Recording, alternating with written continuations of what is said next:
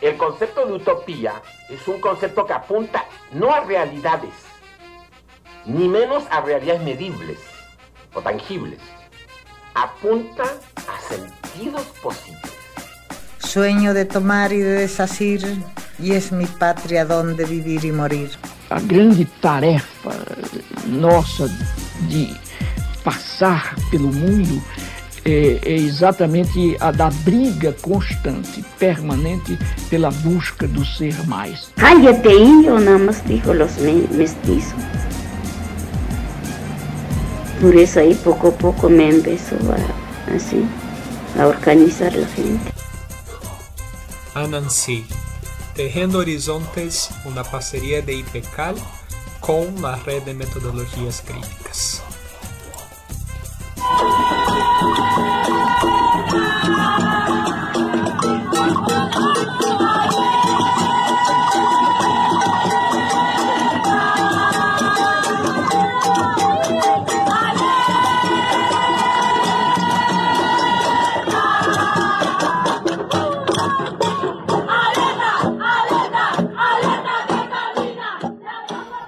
Hola a todas, todos y todas, bienvenidos a un nuevo episodio de La Rueda. Hoy queremos compartir con ustedes un episodio diferente con motivo del Día Internacional de la Mujer Trabajadora. Quisimos para ello invitar a una gran amiga con quien venimos desde varios años atrás rodando y construyendo caminos para soñar que sí es posible cambiar nuestra historia de opresión si nos escuchamos y reconocemos. Con mucho cariño, Jessie, bienvenida a La Rueda.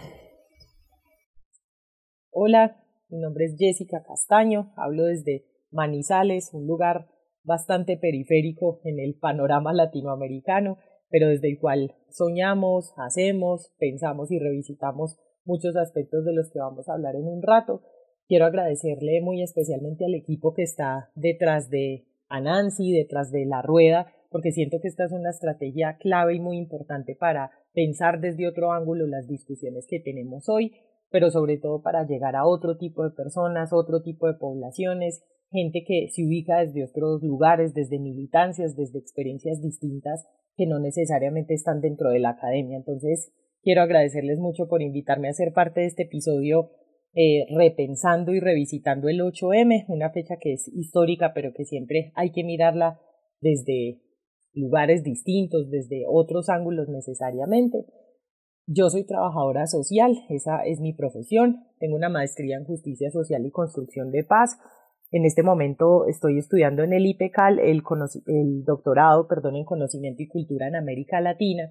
Llevo poco tiempo allí, pero sin duda alguna esto me ha permitido descolocarme, eh, pensar de otro modo lo que hago, mm, empezar a pensar también en cómo siento lo que hago, qué es lo que sé de lo que hago y cómo me posiciono y cómo me implico también como sujeta en eso que hago y en, eso que pienso. Entonces, hablo también desde esta experiencia, soy activista en una organización que se llama Armario Abierto, donde trabajamos de la mano con mujeres trans que ejercen el trabajo sexual en Manizales. También soy investigadora en el Colaboratorio de Acción Colectiva Pluriversos, Cultura y Poder, donde estamos pensando permanentemente cómo la gente se organiza para resistir a diversas expresiones de la injusticia en una ciudad como Manizales, que siendo muy periférica, como lo decía al inicio, también se vende como el mejor vividero de Colombia, como la ciudad con mayor progreso social, así que hay mucha gente que intenta mostrar que esa imagen no es tan paradisiaca como se vende ante los medios. Y también hago parte del bloque feminista de Manizales desde allí, actuando también como, como mujer, junto a otras mujeres y otros seres que intentamos combatir el patriarcado desde muchas iniciativas. Gracias por invitarme. Muchas gracias a ti.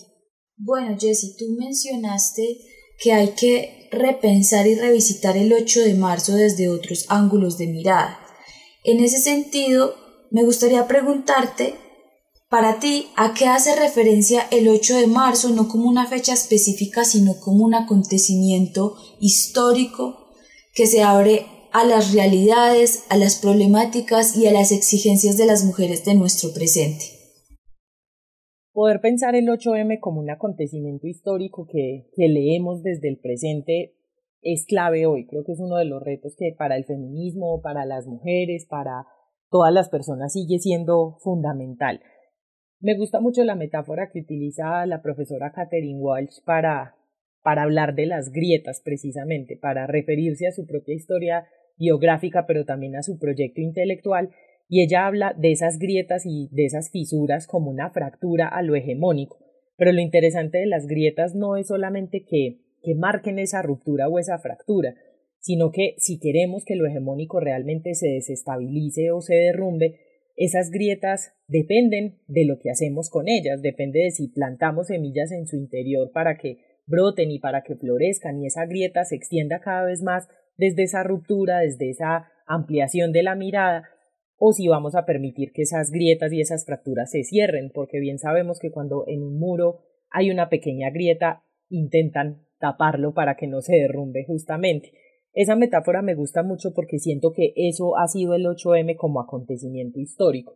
Una fisura, una grieta que inicia hace muchísimas décadas y que termina institucionalizándose, oficializándose y volviéndose también objeto de consumo como ya lo sabemos, Así que es importante seguir trabajando en agrietar, en extender ese, ese hoyo, ese hueco que está allí en ese muro que es el sistema patriarcal, que a pesar de que es combatido desde distintos ángulos, desde todos los frentes, como lo hemos venido haciendo durante las últimas décadas, distintos grupos de mujeres en todas las latitudes, el patriarcado también tiene como esa, esa posibilidad de cambiar de forma, de llegar a otros espacios, de manifestarse de múltiples maneras. Así que no basta con conmemorar, que es algo que siempre decimos cada año, no basta entonces con dedicarle una fecha a un acontecimiento, sino que esta fractura, este acontecimiento leído desde el presente, tiene que volverse nuestro presente, justamente. Siempre decimos que recordar es volver a pasar por el corazón,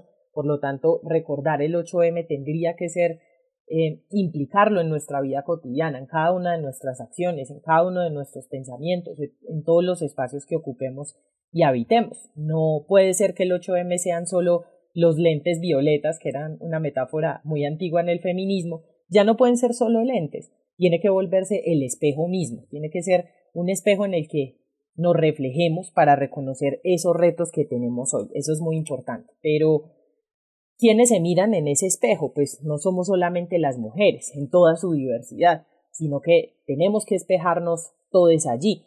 Cuando yo me miro al espejo antes de salir a la calle, tengo dos posibilidades.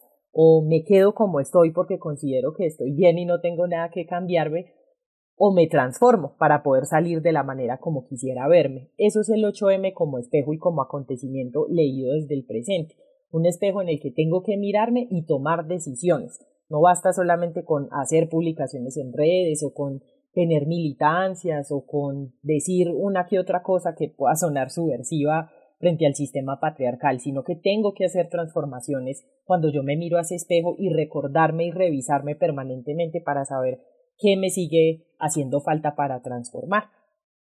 Creo que hoy espejándonos allí, revisando este acontecimiento desde el presente, reconocemos que hay múltiples feminismos y eso es muy interesante. Esos múltiples feminismos tienen también tensiones, conflictividades, ángulos de lectura, problemas distintos, asuntos que privilegian más que otros.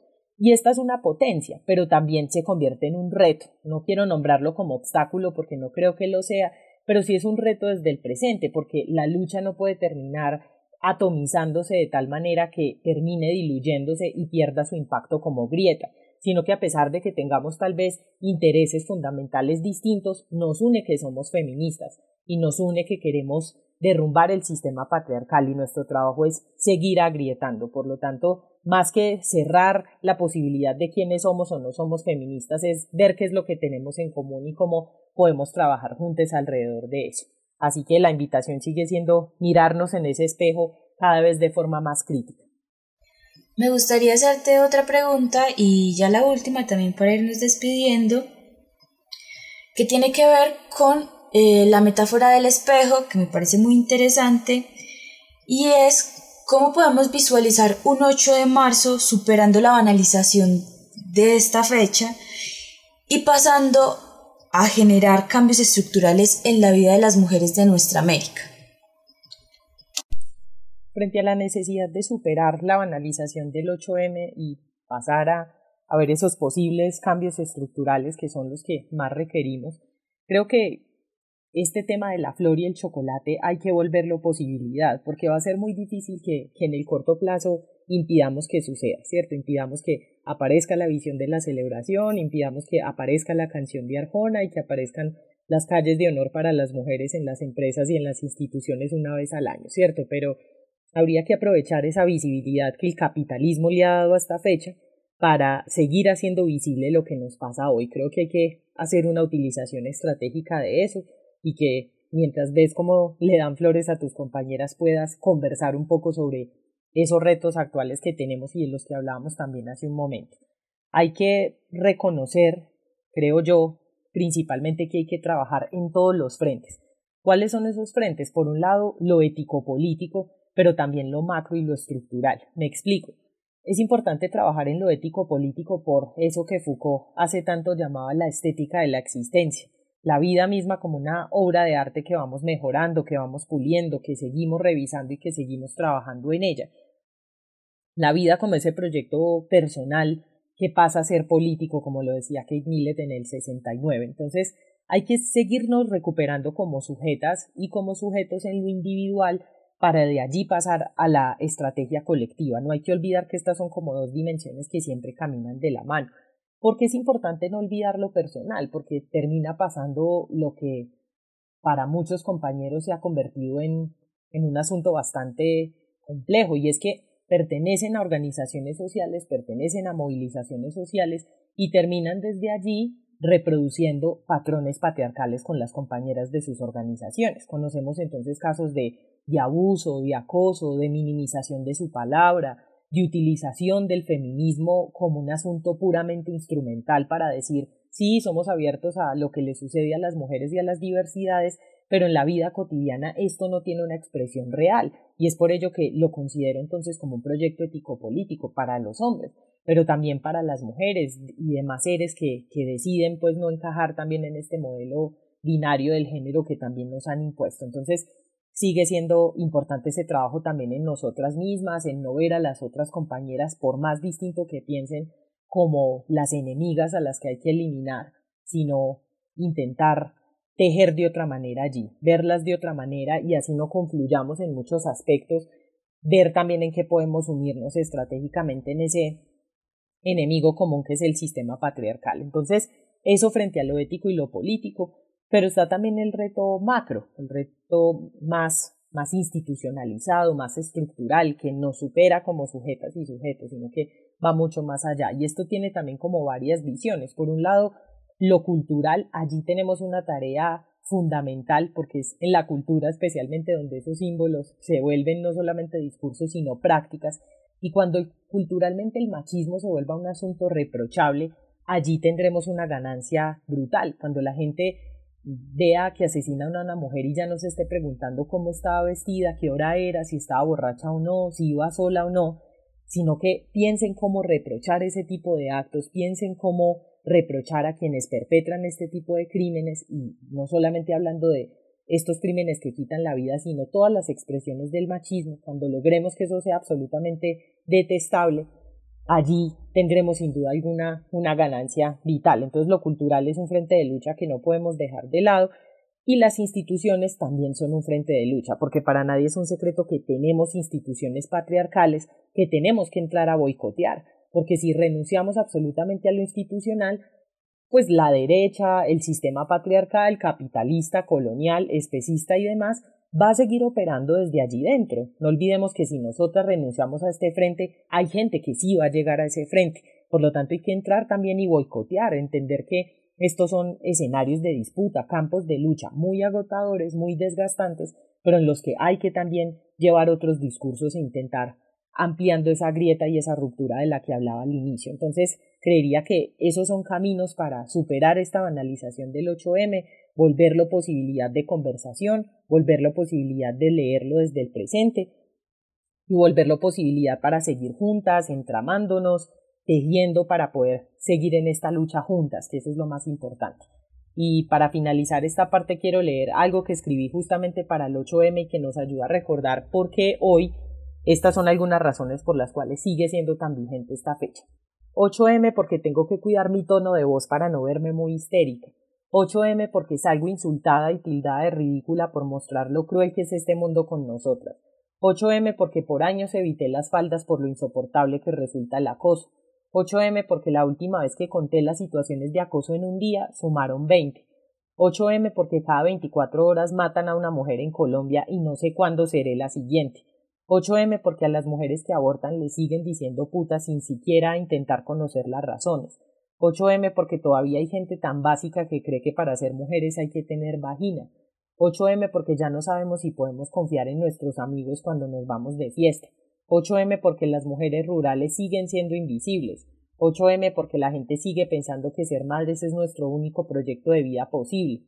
8M porque aún nos venden la idea de que las otras mujeres son nuestras enemigas. 8M porque aún no es del todo reprochable la irresponsabilidad afectiva masculina.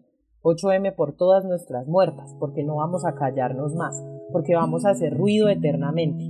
Por estas y mil razones más sobre las que seguiremos llamando la atención, el 8M es todos los días, hasta que vivamos sin miedo, hasta que les indigne más lo que nos pasa que nuestra resistencia. Que tiemblen el Estado, los cielos, las calles, que tiemblen los jueces y los judiciales. Hoy a las mujeres nos quitan la calma, nos sembraron miedo,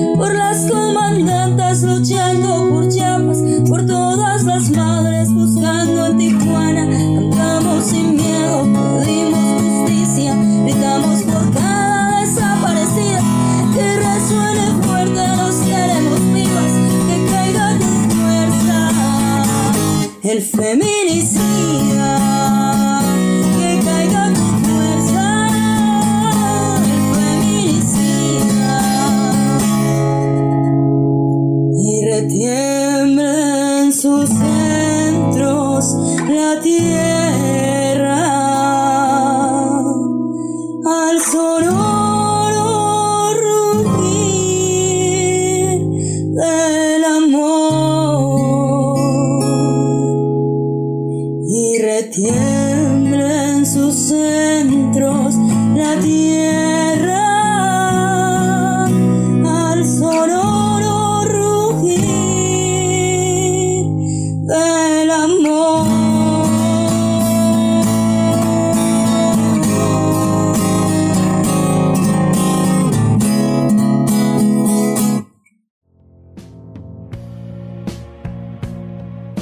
Nancy es un proyecto sembrado desde IPECAL, Instituto de Pensamento y Cultura en América Latina.